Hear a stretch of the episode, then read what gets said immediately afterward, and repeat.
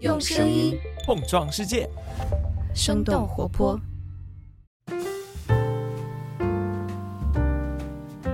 嗨，大家好，我是徐涛。今天这期节目可以算是一期迟到的节目，因为这期节目其实是在上个月录制的。当时看完《奥本海默》之后，我和话剧九人的朱红璇聊了一下女性的故事是如何被看见和不被看见，是如何被讲述和不被讲述的。那在某种程度上，其实我觉得这样的话题怎样都不会算是迟到的，因为其实在这期中，我们讲到了那些历史上没有被诺贝尔奖看到和承认的女科学家们。而就在这几周，这一届新的诺贝尔奖揭晓了，三位女科学家获得了诺贝尔奖，她们的故事也在不同的媒体平台用不同的方式被讲述。那留意他们的故事是如何被讲述，他们的性格和特质是如何被描述，也是挺值得去留意的。那就请收听这一期的节目。嗨，大家好，欢迎收听《声东击西》，我们一起用对话来发现更大的世界。我是徐涛。那今天和我们坐在一起的是朱红璇，他是话剧九人的创始人和负责人，也是一名导演和编剧。Hello，朱红璇，你好。徐涛老师，你好。今天我们坐在这儿，其实也是因为前段时间关于女性在一个电影当中应该她的故事怎么被呈现，就有很多很多讨论。相关的就有一些电影嘛，不管是奥本海默啊，还是芭比啊，我就觉得这个也是一个挺有意思的话题。因为在我看来，这个归根结底是女性的故事，究竟谁来去观察，谁来发现，谁来诉说？但是这个我觉得这样子说就有点宏大了哈。所以今天请红轩过来，也是因为红轩他。其实某种程度上是一个人物故事的发现者跟创作者，在写话剧的过程当中，其实你是读了大量的史料，然后在这个过程当中，其实也是发现了很多女性的故事，对吧？嗯。所以，所以那个关于奥本海默的关于女性在其中里边的一些争议，你有看到吗？有看到过，呃，主要是因为会被 在微博上被很多的观众 at 哦，因为奥本海默里面提到了当时曼哈顿计划的始末嘛，然后其中其实有一名。中国女科学家叫吴健雄，是参与过这个项目的，嗯，但是在这个电影里面并没有被提到啊，是完全没有被提到。然后后来就应该是有观众看完电影以后，有些打抱不平，就说一名如此出色并且做出过很大贡献的中国女科学家是消失的、隐形的，嗯，所以但是呢，因为我们的话剧《春逝》，它是以吴健雄为原型。做的一个双女主之一嘛，我们写的是顾金威和瞿建雄的故事，所以有很多观众就开始对比，就说你看奥本海默里面不提到的他在春逝里是有体现的，所以奥本海默上映的那就是刚上映那一个礼拜，我们不停的就是收到各各式各样的私信和转发，就都是在说他和春逝之间的关系。嗯，但是你怎么看呢？就关于诺兰他没有展现这一点，我觉得每一个导演或者每一个叙事者吧。他有他自己的叙事逻辑，他有他想要去表达和提出的观点，所以他选择谁作为他的故事的中心去展开，一定是和他最终背后想要表达的观点有关的。他想要叙述奥本海默一生的命运，他作为一个曾经对人类历史做出过重大改变和突破的科学家，他自己经历过的质疑也好、挣扎也好、困难也好，以及这背后可能折射出的很多人性和政治之间的东西，这是他选择的一个叙事视角。他并没有这样的主观的动力或者动机，试图要去为女性展现什么，这是他的自由。嗯嗯，所以我作为一个创作者。我能够理解这种自由，但是我自己在创作的时候，可能会有我更为关注的视角，这就是另外一件事情。对，我的确觉得每个人的视角不太一样，所以可能就是虽然他是一个这么著名的导演，但他肯定也会有自己就是讲述一个故事的盲区也好，或者怎么样也好。是我我那两天有很多同行会把对于奥本海默这个电影就是关于性别视角缺失的一些剧评转给我嘛，就因为有很多人在剧评里提到了春逝。我我也不知道他们转给我是出于什么原因哈，然后但是他们肯定都是比较气愤或者比较不甘的，但我我收到以后我其实就还好，我说没关系啊，就我们做自己的电影嘛，嗯啊，我们写我们的故事就好。其实，在这个电影里边，就是我直观的会去想到的，反而不是吴建雄，嗯，反而是他的妻子是吗？妻子还有他的情人简。其实，因为我看了奥本海默的传记，嗯，当时。这两个人物是给我非常大的震撼的，就是这两个人物性格都非常的鲜明。比方说，为什么奥本海默好像他会对一些政治事件抱有同情和支持的态度的？再后来，他也对整个社会可能会有一些深刻的关切，甚至说出“我觉得我的手上有鲜血”。我觉得都会跟他早年间与简这样的一个情人的热烈的爱恋是有关系，因为这个情人他就是一个情绪非常强烈的，会去支持这些社会运动，同时有着就强烈的思辨的这样的一个姑娘。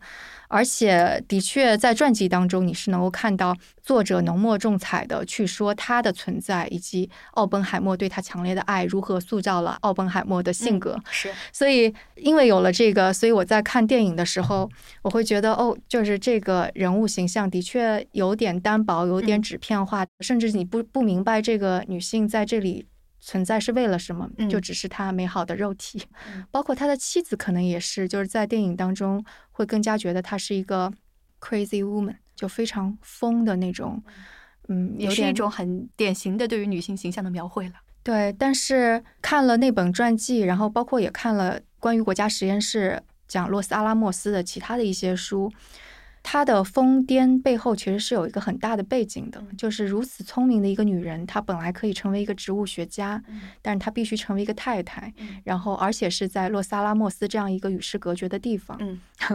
然后抚养着孩子，而且是没有保姆可以帮助他们。男人们都去做重大的研究了，女人们就不止她酗酒，很多女人在那里的女人都酗酒，所以某种程度上，她的疯癫是一个那里的小小社会造成的。就是如果大家没有去看传记，就光看了电影，那可能真的女性在这个电影里边留下的就很纸片。就我能够理解，有一些人去写写影评或者是大声说这个事儿是有它的正当性的。嗯，我觉得这个事情是完全是由创作者他本人的喜好或者说他的视角的局限性来影响的。对，诺兰是一位我非常喜欢的导演。包括他也是一个很好的写故事的人，嗯，但是我我完全可以理解他为什么会把它做成，嗯，就是我一点都不觉得奇怪啊，因为你你也可以去看他其他的作品里面的女性的人物，嗯，塑造，就是你你你不会觉得说这是因为有他有敌意或者他有恶意或者他针对性的想要把女性群体塑造成，你不会这么觉得，他就是选择了自己想要表达的重点而已。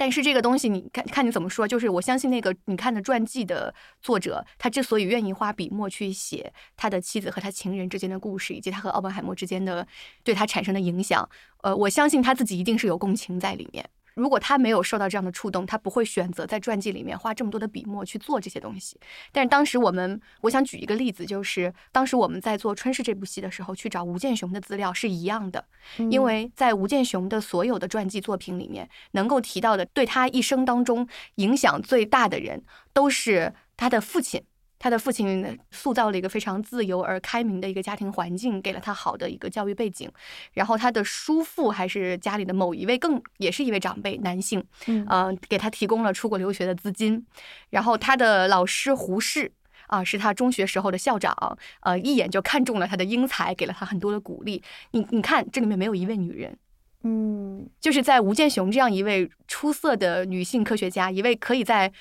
不管是华人历史还是世界历史上面载入史册的这样一位女性，她的成长史上整个传记里面就是没有女人的影子，你信吗？我不信，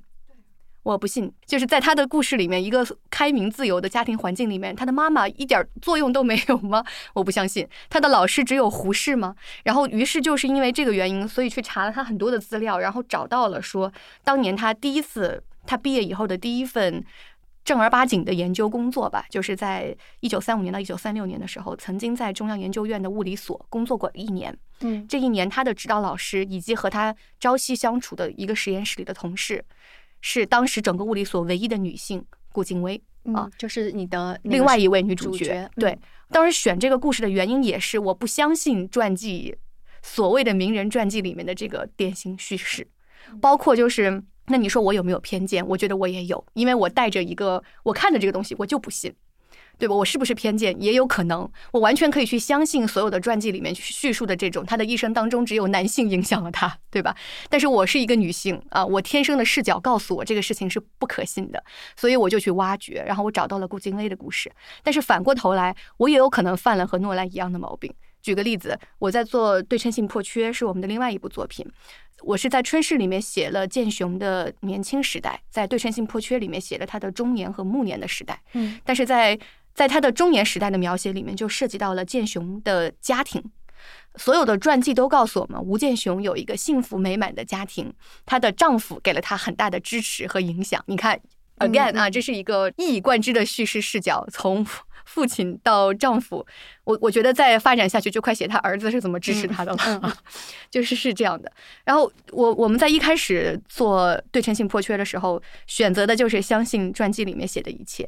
所以花了很多的笔墨，也是在写她和她丈夫的相遇。她为什么选择丈夫作为陪伴她一生的人？丈夫是一个多么贤良的丈夫，支持她做她的科研工作。然后到后面，这个剧本我们就越看越不对劲了。他已经其实开始演出了，要，怎么呢？为什么会觉得不对劲？就是不对劲。为什么？就是我总觉得他，我们虽然花了很多笔墨去写她的家庭，她和她的丈夫，可是整个故事里我看不到剑雄自己，我看不到她。她特别像一个被捧上丰碑的典型的成功女人，就是。我们这个东亚社会对于成功女人的典型塑造，就是首先她一定是一个把工作打点的非常好，同时又把家庭照顾的很好的双料女强人。其次，她一定有一个非常支持她的丈夫，啊，然后一定要把她的私人生活里面浓墨重彩的聚焦在她和她和和美美的丈夫之间的这个夫妻关系里。所以我看不到她自己，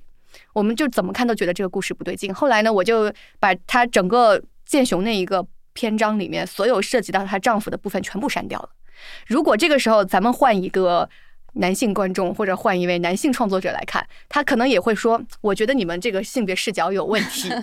你怎么对她的她的丈夫？你怎么就把他忽略了，在你的故事里面隐形了？她的丈夫也是一位重要的人物，对她的人生必然有很大的影响。你为什么对他只字不提？但这可能也是我的局限，但这是我的选择。嗯，就是所以我的意思是，每一个创作者一定有他自己想选的那个视角。我可能也犯了这个错，但是我选择要这么做。”我觉得这个特别有意思，因为其实就是我们聊这个之前，我有一个选题特别特别特别想做，是罗莎琳德·弗兰克林。嗯，就是大家都知道 DNA 双螺旋结构的发现是历史上的一个里程碑的事件，并且也因此有三位科学家获得了诺贝尔奖。但是这三位科学家当中没有一位是罗莎琳德·富兰克林，这不是和剑雄的故事一模一样吗？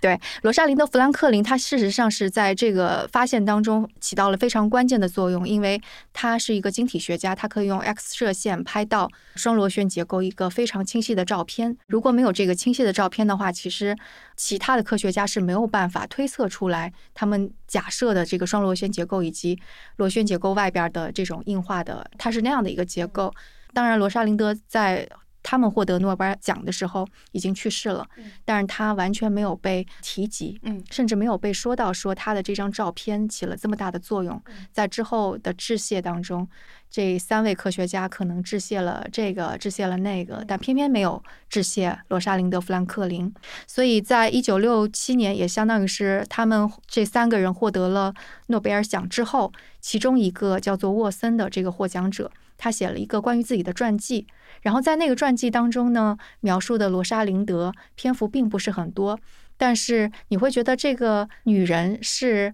在阻拦 DNA 的发现，嗯，因为她总是不和另外一位同样也获得了诺贝尔奖的这个这个叫威尔金斯的这个人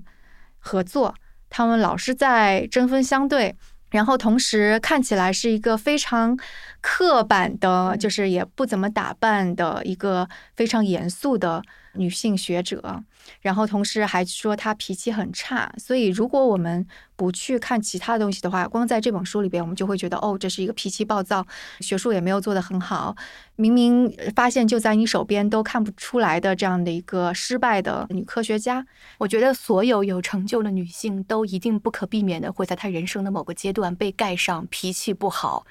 情绪化这个章。然后，所以在这之后又有另另外一本书。是一个女记者，然后她恰恰好是罗莎琳德的朋友，所以她就写了一本书去展现说罗莎琳德其实事实上是怎么样的一个女性，说她其实是充满了生活情趣。在生活当中的点点滴滴都非常有爱、非常呃迷人的这样一位女性，就她一方面科研做得很好，另外一方面她生活当中又是这么好的一位朋友，等等等等这些，就大概大家也在评论说，哦，你是罗莎琳德的朋友，你写的非常的偏颇，这正是一本糟糕的书。然后在那之后又有另外一本书，是另外一个史学家，她同样也是一个女性，是叫 Brenda。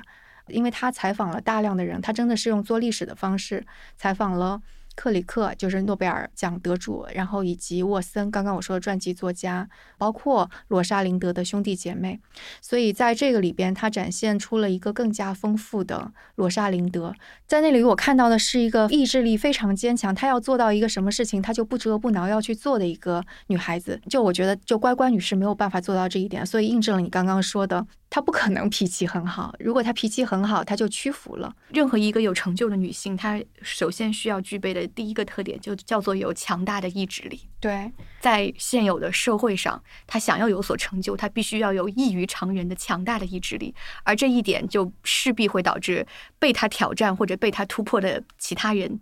不乐意他所提出来的意见。他们对提出异议者，通常都会认为这是一个脾气不好的挑战者，是一个破坏者。这是一定会发生的。是我看到其中一个片段是在讲说，他进入剑桥大学之后，因为他是在做晶体学，他想要挑选自己的 supervisor，就是我们说是导师吧。对，然后他是自己要求了某一位那个科学家做自己的 supervisor，他就写了一封信说，请你当我的 导师吧。然后这位导师就被他就是这样子的坚定的意志以及这么的直截了当就给。惊了一下，但是他就是依然就是收了，他就觉得这个女弟子非常这个这个和剑雄是一样的，是吧？就是吴建雄当年本来他出国的时候，他经历了很多的困难，他才出的国哈，因为当时的庚子考试非常的困难。他出去的时候，本来要去的是密执安大学，就是现在我们说的密歇根大学，嗯，但是他在去密歇根大学的路上，他路过了一趟伯克利。他在伯克利的时候参观的时候，就参观到了一个实验室。这个实验室里面正在研究的东西和这个实验室里面的设备也好、仪器也好、老师也好，点燃了他的研究热情，所以他毅然决然的就不去密歇根了，他就留在了伯克利。对，就是我觉得。就是在那个年代，甚至包括现在啊，就真的是你能做出一些不凡的成就的人，他真的心里面非常的清楚，知道自己要什么，而且为了得到自己要的东西，他是会付出很大的努力的。对，我觉得即使到现在，你想象一下，身边有一个女生说：“我就是要做这件事儿，你们谁都别劝我，我就是做定了。”就是这是一个什么样的感觉？就是他会不会被他的某些男同学或者男同事，甚至是？女同学认为，哎，这个性格怎么这么各色？我特别能理解，是吧？我非常理解。然后，那回到刚刚说的那个洛莎琳德·富兰克林，然后之后其实又有关于她的传记出来，那个是到二零二一年的时候，其实是另外一位医学历史学家，同时也是一个医学方面的非常著名的教授吧。他写了一本书，其实相当于是重新揭示了。DNA 发现究竟谁在其中应该是扮演什么样的角色，以及为什么一个女性她的角色可能就被淹没了？所以在这本书里边，她可能站的就并不是我们刚刚说的一个非常男性自传的角色，也不是一个女性要翻案的角色，而是重新发现历史的一个角色。我看到很多评论其实是给她的评价非常高，高的一点是说就在那个年代。相当于是女性，其实科学家还是非常少，所以很多偏见其实是就是在那里，甚至是即使是这么聪明的大脑，就能够得到诺贝尔奖的这样的聪明的大脑，他都没有意识到。所以这个就又回到刚刚我们说诺兰，你说他是故意要跟女权主义者过不去，或者他就是他是个坏人，就绝对不是。但这的确是一个你的思维方式，他已经在那儿了。吴建雄的故事比富兰克林的故事一点也不逊色。他的故事非常的典型啊，就是宇称不守恒，这是他当时他们研究的那个重要的项目。然后他是事实上用实验证明了宇称不守恒这件事情的无可置疑的贡献者啊，就是跟那个李政道、杨振宁是的，嗯，对。然后实验是由他证明的，在此之前，其实这个原理被提出来过很多次。也不只是只有杨振宁和李政道提出来过，但是因为始终没有得到过一个证明，所以他就被认为是一个假想。甚至有很多人都认都去劝吴建雄，包括当时有整个行业里面的著名的物理学家，有很多人，什么泡利啊等等，大家都会在公开的评论或者写信给他说，这是一个不值得去做的实验啊，或者说你做这个实验一定会失败的，因为我们都觉得他成功的几率非常的缥缈。但是他仍然毅然决然的去做了，而且他相信这个事情可以成功。他又是一名非常杰出的实验物理学家，所以也是他找到了一个方法，成功的证明了这个假设吧，应该这么说，宇称不守恒这个假设。呃，也是因为这一个假设，导致后面我们宇称就是在宇宇称其实是空间的不对称，后面还有时间的不对称啊等等，就是整个对于原先的经典物理理论的很多的假设都被颠覆了。所以其实他的这个贡献非常的大，但是在后来的那个诺贝尔奖的提名上面其实是没有他的名字的。嗯啊，这个有很多的猜想哈，而且当时因为有保密的资料嘛，它是有一个保密年限的。对，诺贝尔奖是的确都不公开。嗯是，的，它有个保密年限，但是后来就是在大概十几年还是多少年以后，吴健雄自己在做过一个演讲，还是有一个书信，然后里面提到了这件事情。他说，如果我的努力一直被忽视的话，我还是会感到难过的。嗯啊，因为他他是一个，呃，我怎么说呢？我们经常有一个说法叫做“完美受害人”啊，我觉得我们可以说他是一个完美的被歧视者，就这是一个打引号的啊，完美的被歧视者，因为大家有的时候不会很容易对一个遭遇性别歧视的女性共情，是因为你觉得她采取了过于激烈或者说不够体面的反抗的方式，比如说她。我们随便举个例子，大哭大闹说这个这个蛋糕应该是我的，凭什么没有我的名字？然后我就去攻击你们这些得到奖的人，等等啊，或者说从此我就我退出这个行业了，我再也不和这些看不起我的人在一块儿共事了，等等。大家都会觉得啊，你看你你确实你有各式各样的缺陷，你情绪也不稳定，然后你也看不到大局，你对自己热爱的事情不够执着，你眼里只有名和利，会用种种这样的脏水会泼到一个其实只是想得到平等的对待的一个女性的身上，所以我们会说打引号的完美的被歧视者。剑雄就是这样一个完美的被歧视者。第一，当时没有诺贝尔奖没有他的名字的时候，他并没有为此而提出过任何公开的抗议。嗯他也与这些得到奖项的同事们保持了体面和良好的关系。他仍然数十年如一日的坚持在自己的岗位上，甚至在此之后又一而再再而三的做出了非常多杰出的贡献和发现。啊，他没有一刻离开过他潜心热爱的这个事业。他也是一个不太表露自己情绪，至少在我们后世能够看到的报道里面啊，或者评论里面，几乎不怎么表露自己情绪的一个看起来非常冷静、非常平和的一个人。嗯，他的脑子里面看起来就只有他所热爱的实验而已啊。我说他是一个完美的被歧视者，你找不出他身上任何的缺点。但即使是这样的一个人，他会在后面的到了年纪比较大的时候说，如果我的努力一直被忽视的话，我还是会感到难过的。然后以及他有一年的演讲里面提到过一句话，这句话后来我们把它放到了春逝的台词里面。他说：“我希望告诉在座的各位女性，忘了它是一个什么样的场合啊？他是反正是一次演讲，说我希望告诉大家的是，世人的眼光或许分男女，但微小的原子与核子却不会。”嗯嗯这句话非常的震动我。他的感觉是什么？就是有很多时候，你人生在世的时候，你短短的几十年寿命的这样的一段周期里面，你是永远不会得到你应得到的认可的。这可能是很多女性活在这个世界上的命运。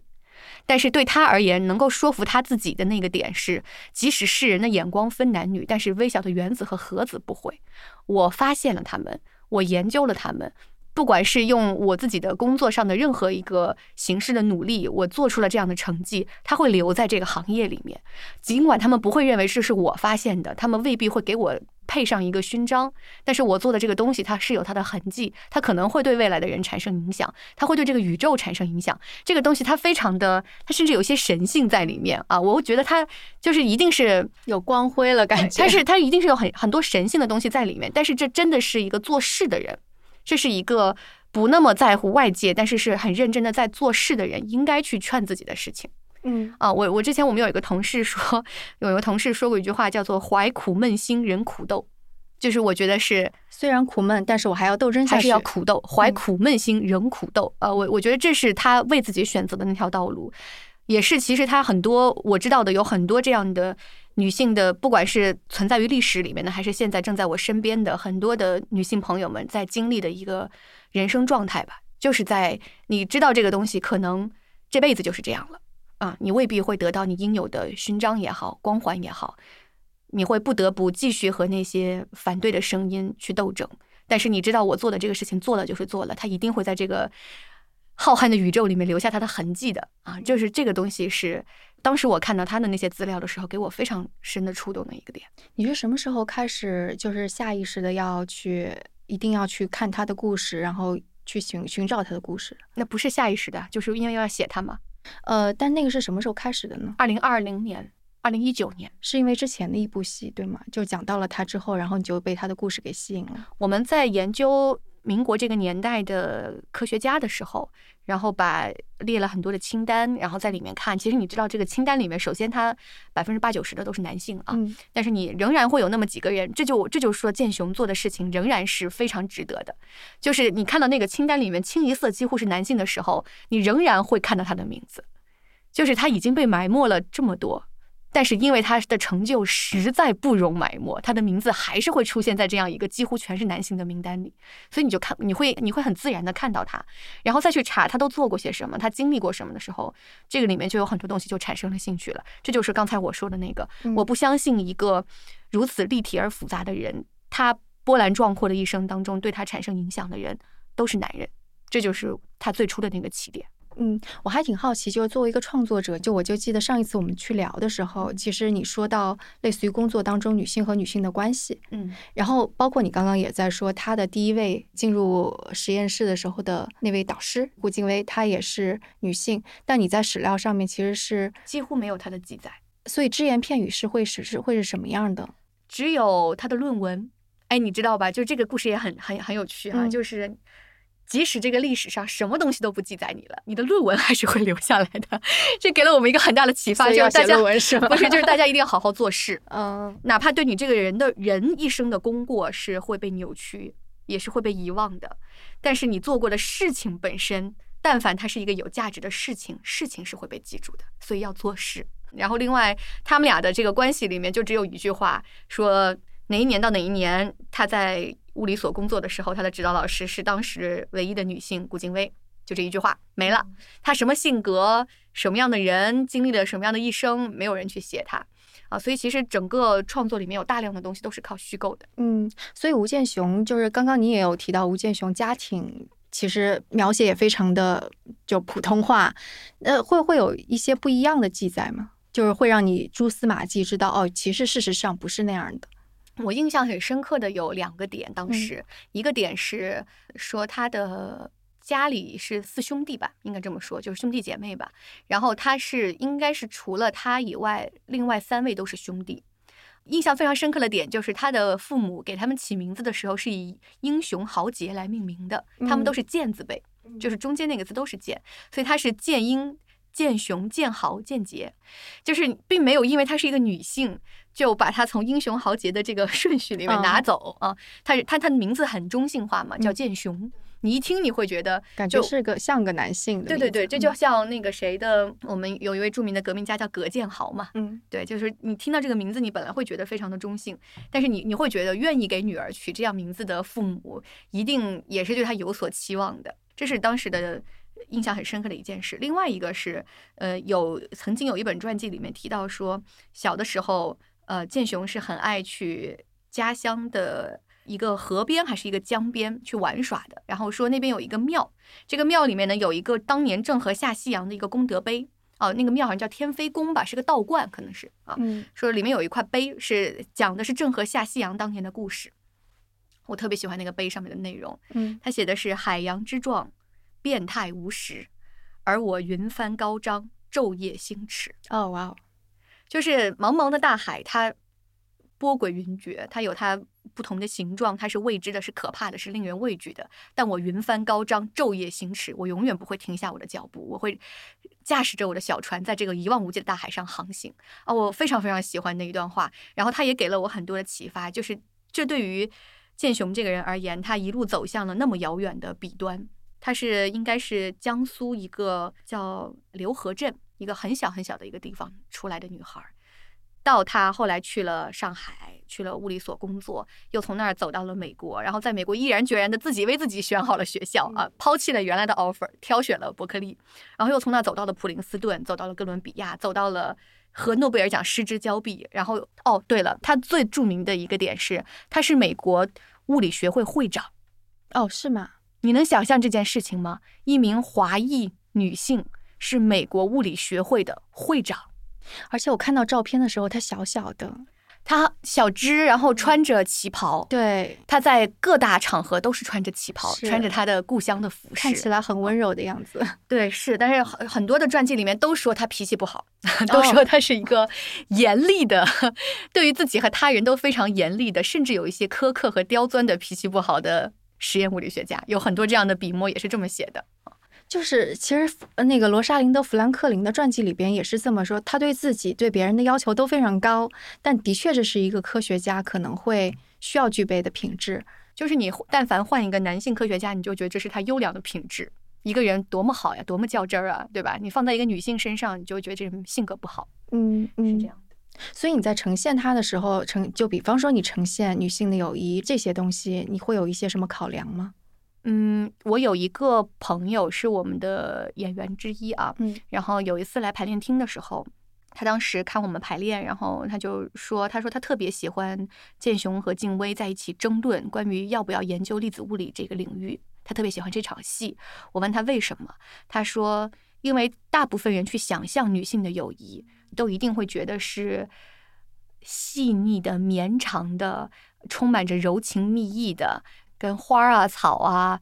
给我今天送你一条裙子，你明天给我编个头发啊，就一定女性友谊的展开一定是这样的忍不住要翻个白眼。啊。有但很多人，包括很多影视和文学作品也是这样嗯去、去写的嘛。嗯，但是在春逝里面呈现的那场戏，我那个朋友说他特别喜欢的原因是两个人真刀实枪的关于这个行业、这个科学领域和国内的科研环境进行了非常激烈的争论。他们在争论的时候，你身上看不到半点他们是女人的影子，你只会觉得是的，这是两个专业的从业人员。嗯他是一个拳拳到肉这样的一个争论。其实《春逝》这个戏整体是非常温柔的一个戏啊，它整体的基调是很温和的。但是那场戏里面你，你会完全忘记他们穿着旗袍、梳着长辫子或者烫着卷发这件事情，它完全是从专业视角去展开的一个辩论，但这是你虚构出来的一个场景，是我完全是我虚构的。啊所以你当时是是怎么去想这个事儿的呢？我觉得就是在你去塑造所谓的女性友谊之前，先想一下什么是友谊，不要去贴一个标签说女性友谊。大家是女人之前，首先是个人。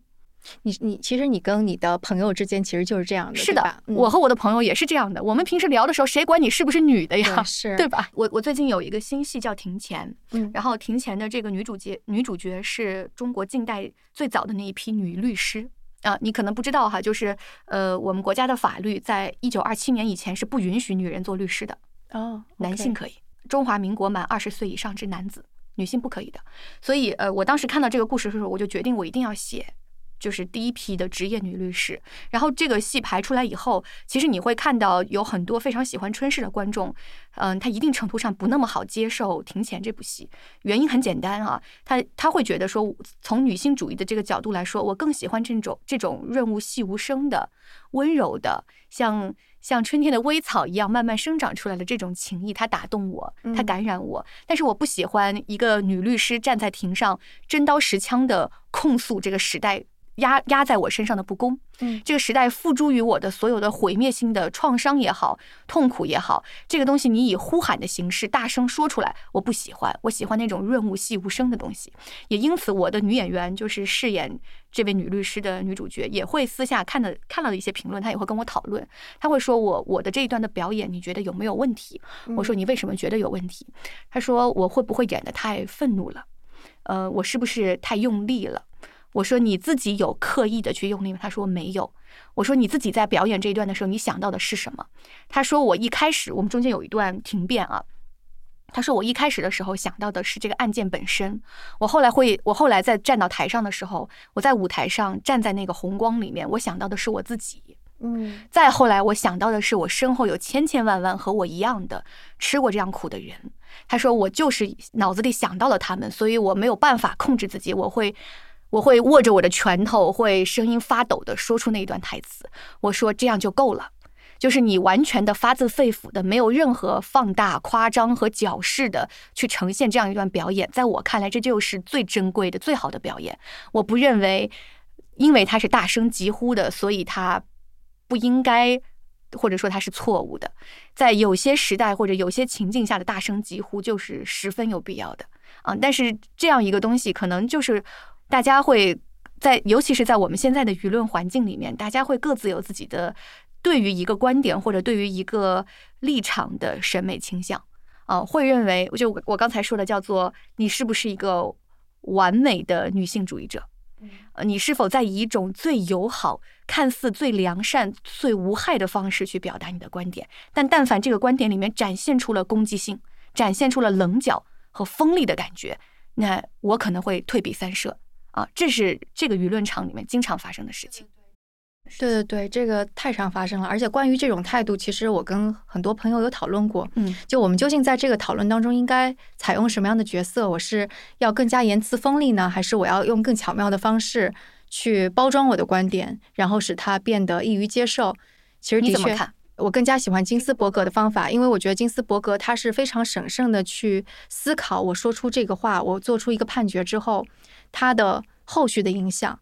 但。纵然是你认为其实很审慎、很很稳重的金斯伯格，他被认为是臭名昭著的，是的，激烈的女权分子，对吧？是的，他会被盖上这样的章，你永远不知道大众会如何去评价。你看过金斯伯格那本传记？我看过。他那个传记里面，我印象最深刻的一段就是。其实你会感觉他年轻的时候走的是一条其实还蛮传统的贤妻良母对贤妻良母的道路，对他完全不是一个非常激进的，愿意冲在台前去大声疾呼的一个人。然后我后来我看他的传记里面有一段，我当时真的看得我眼泪都快掉下来了。他那个时候应该是在哥大当老师，他发现自己挣的工资是比同样的男性的教授要少的，他还找他们校长问过这件事情，然后校长当时还劝他说说你就不要太介意了，毕竟你和你老公你们俩人都在都在工作，你们俩至少在。这个经济萧条的时期，你们俩都有工作，你们挣了双份的工资，你就不要抱怨了，对不对？然后金斯伯格并没有因此而非常的愤怒，或者辞掉这个工作呀，或者去去去抗议怎么样？没有，他忍了，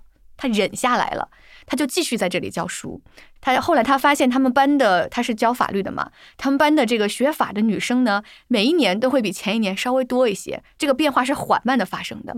突然间，直到有一年，他在班上他们在讨论一个课堂作业的时候。他们班有一个学生问他说：“老师，我想问，为什么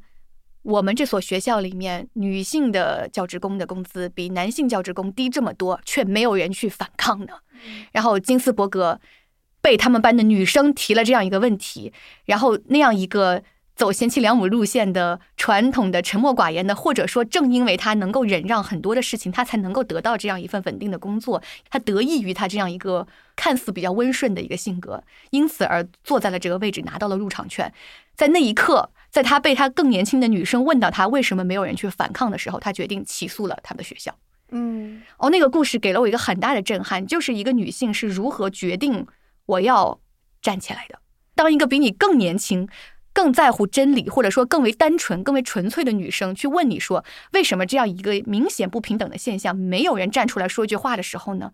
他回答不了这个问题。我不知道哈，我我其实很好奇，那一刻他内心在想什么？他经过了怎么样的挣扎，然后决定去起诉他的学校，他赢了。那个案子他赢了，我觉得那个案子对我就是真的触动很大。我还把他那个跟他们当时校长还是院长发生那个对话放到了对称性破缺里面。哦，是吧？哎，其实我这个就是觉得，就的确，就谁在看这个事情，然后谁把它讲出来，这个很重要。是因为，比方说这个故事，如果是放在另外一个视角当中，它没有那么重要，或者它就只是说，哦，一个教授受到了挑战，这就是一个事情。对。但我觉得在你的视角里边，我我觉得这种那个发现，我觉得是他命运般的一刻。对，然后把它呈现出来，然后最后放到你的剧本里边，我觉得这个这点很重要。就女性的故事，有的时候，它的确需要有不同的人来讲述，可能这个是。非常非常关键的故事，一定要有更多的女性去讲述。对，其实是这样子的。就包括我在看奥本海默传记的时候，讲奥本海默的太太。嗯，我觉得她身上有非常多迷人的复杂性。我觉得，即使是用她的视角来拍一部这个人的故事，我觉得也是非常惊心动魄的。有一个电影叫做《Hidden Figures》，你看过是的，是的，我看过。我春逝里面有一幕是致敬她的，就是。我两位女主角站在那个一个梯子上面写公式，那一幕是是记得吧？就是在在《Hidden Figure》里面有一个很很典经典的一个画面，她站在一个非常非常高的梯子上面去写她那个算式，她所有的白人男同事都在这个梯子下面看着她。嗯，对，它是一个很很震撼的一个画面，就是你你永远不会因为你是一位女性而得到应有的尊重，但是你在黑板上写下的这一墙的算式，这个东西是你最好的勋章。嗯，他不是在看你，他不是在看这个穿着裙子的你，他在看的是你在黑板上写出来他们自己写不出来的那些东西。他是智性的光辉，嗯就是那个那一刻真的是非常漂亮的一个画面。对，他有一次在相亲的时候，有一个应该是里面的那个黑人女科学家嘛，应该是。然后他相亲的时候，对方就问他说：“哟，你在哪儿？”他工作，他说我在 NASA 工作。他说：“哇，我不知道 NASA 原来还招女人嘛，大概是这个意思啊。”然后他回答他说：“是啊，我在这里工作不是因为我 wear skirts，是因为我 wear glasses。”啊，对，我觉得他那个那个回答非常的漂亮。然后其中还有一个，那里面还有一个故事我印象很深刻，就是他的另外一名同伴，他不一共一共三个女性嘛，还有另外一名同伴，他他想要去上一门课，还是他想要怎么样？但是那个学校里面是这么多年来从来不允许。我忘了是不允许女性去就读，还是不允许有色人种去就读。嗯，但反正一定是某种程度上的一个歧视。然后他就去法院起诉了这件事情，他就想得到法官的一个判决，允许他可以去读这门课，去学这个知识吧，大概是这个意思。然后法官呢不同意，就是因为没有这样的先例。然后这位女主角就跟他说：“我觉得这就是法律的意义。”跟他说：“他说法官，你坐在你的这个位置上。”你一年到头，你要审多少鸡毛蒜皮、鸡零狗碎的案子？在这些案子里面，你判的不过是谁偷了谁家的猪，谁抢了谁家的钱，谁打了谁之类的。但是你如果今天判了我这个案子，你将你将会是这个在美国的这个法律历史上面第一个能够做出这样一个决定的，你将会成为以后所有法官的判例。他说：“这是你的职业生涯里的第一次。”他说，然后他说：“我是在 NASA 工作的，你的这样的第一次，也是我的这样的第一次啊，嗯就是我们一起在成就这个人类的第一次。”我当时那个画面，我也我也觉得非常的动人。他是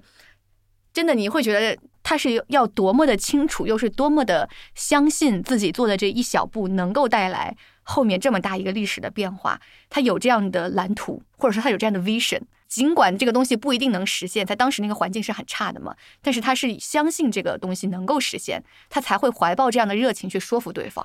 我觉得这个视角很重要，因为其实罗莎琳德·富兰克林的传记当中，无论是谁的传记当中，都有提到一点，说当时那个 King's College 国王学院，嗯，给男性有非常好的休息室，然后就是有茶点，装修的也非常好，但女性就是非常简陋，都年久失修的一个休息室。然后在这里边，罗莎琳德·富兰克林就很不高兴这个事儿，他就把自己的意见表达出来了。嗯但是这样的一个事情，在那个诺贝尔获奖者沃森的这个里边儿就就说他有点小题大做。然后那个后来就是另外一位诺贝尔获奖者克里克说，就是虽然的确存在这个问题，嗯但这是这些男性教员的错吗？所以他是用这样的一种视角看的。但是我觉得，就是所有的女性看到这一点。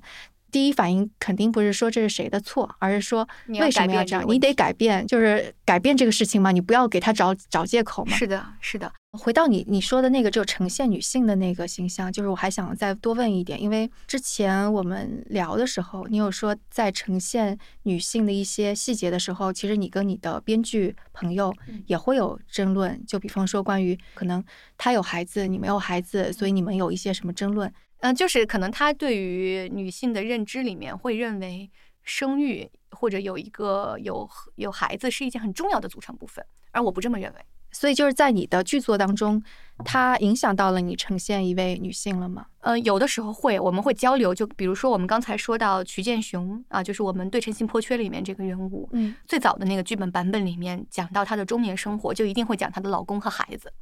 就是这个这个老公和孩子的东西，大部分是我的编剧的伙伴叶子玲。那子玲她会对此比较有感触，她也会希望能够去描述啊，而而我可能就对她老公孩子没什么兴趣，我就觉得她首先是个人，其次她是一名物理学家。他做了这样的事情，他的职场会遇到什么？他和他朋友会遇到什么？他和他的师长、学生会遇到什么？我不是很关心她的老公、孩子跟她之间有什么关系。那我们可能天然的在这个视角上会有不同。但如果换一下，如果你描述的是一位男性，你会愿意去描述他的家人、孩子吗？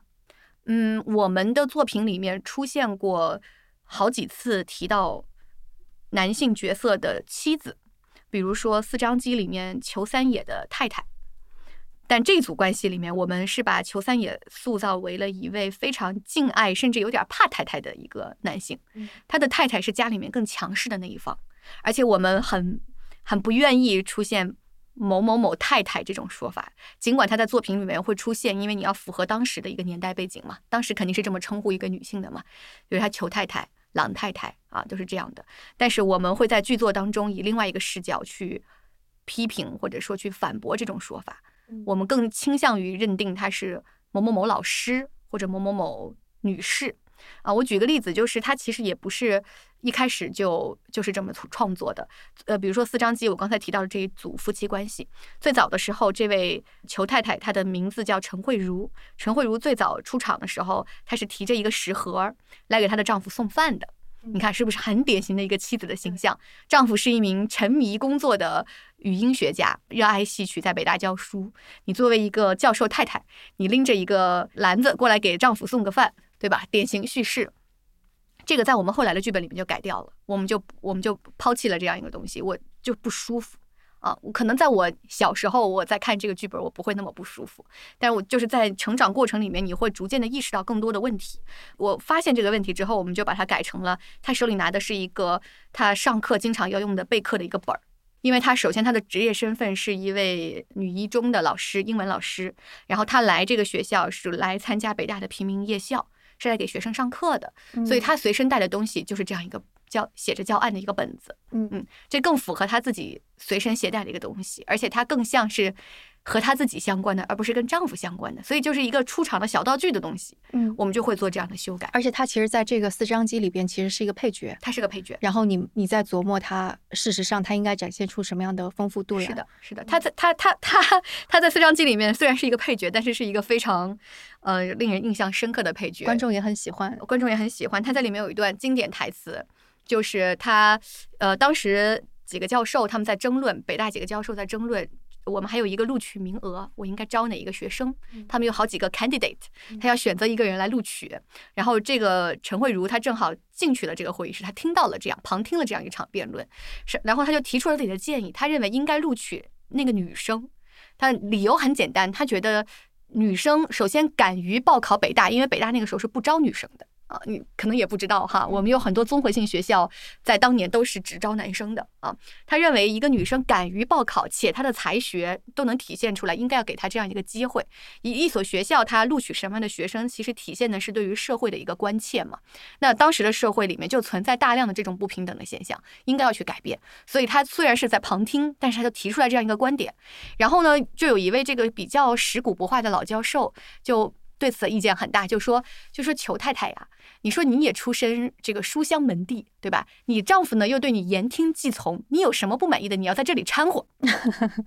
他就直接是把那个人家拉入到了私人生活拉进来了。这是一个很典型的，就是我欺负你了吗？我又没有把你怎么样，你为什么要在这吵吵，对吧？这是一个很典型的对于敢于发声的女性会出现的一种声音。然后陈慧茹回答他的话是说那个。古老教授就是说，这个老教授哈，说您您也出身这个书香世家，对吧？然后哪一任做皇帝的呢，都想拉拢您，您又是这个出于什么原因呢？每天不是炮轰这个，就是炮轰那个。他发表一些时事时事评论嘛。然后这个老教授说，我那是为了无国无民。然后这个陈慧茹说：“我出生于一个很好的家庭，我的丈夫没有对我产生过任何压迫，我的父母也没有对我产生过压迫。但是这种压迫在社会上到处都是。说明民国既然是我们所有人的民国，为什么女性就不能得到平等的机会呢？我今天站在这里，不是为了我，也是为了无国无民。他这话出来，你知道吗？就是有几场演出的时候，他这句话一说出来，然后全场观众鼓掌鼓掌，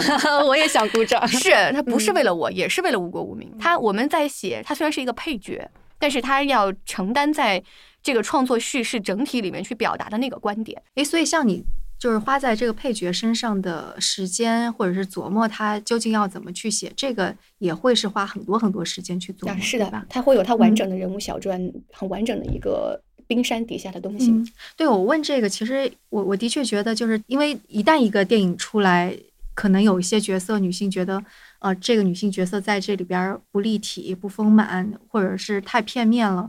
有一种说法就是说，哎，她就是一个配角，难道需要导演面面俱到吗？但其实这个就是并不是创作者或者导演或者编剧做不到这一点，可能就的确是他的思维模式或者没有把他的重心放在那儿。嗯，有两种可能，一种是有的配角他真的就是功能性的。嗯，配角也分有独立故事线的配角和真的就是功能性的配角。啊，你比如说，我随便举个例子，奥本海默他们所在的这个小镇吧，这个核核研究小镇，对吧？这个门口那个拿着个枪站岗的那个，这也是个配角。OK，他他他的确就没有什么，对吧？这是个功能性的配角嘛？就是这种这种，你你你不应该去苛求什么。但有的就是他有明显有台词、有戏份，然后和主要人物之间产生了关系。对啊，那这种我们就不能把它视作是一个。纯粹的走过场的一个人物了。对，那像这种人物里面，你你要在他身上体现的侧面，就很大程度会代表，呃，一个创作者或者说编剧他想体现的东西。嗯嗯。之前我们还聊到，就是我说，呃，让我印象深刻的配角，但是依然很丰满。我说我会比较喜欢，就《汉密尔顿》里边的 Eliza 和 Angelica，其实我都是喜欢的，他们非常的鲜明。有有他们自己的就是单曲，但但你好像有不太一样的意见，也不是，是因为这个剧很明显是我们伟大的这个创作者林居居同学，坊间戏称林居居啊，对他对于 Hamilton 这个主角倾注了无限的爱，对。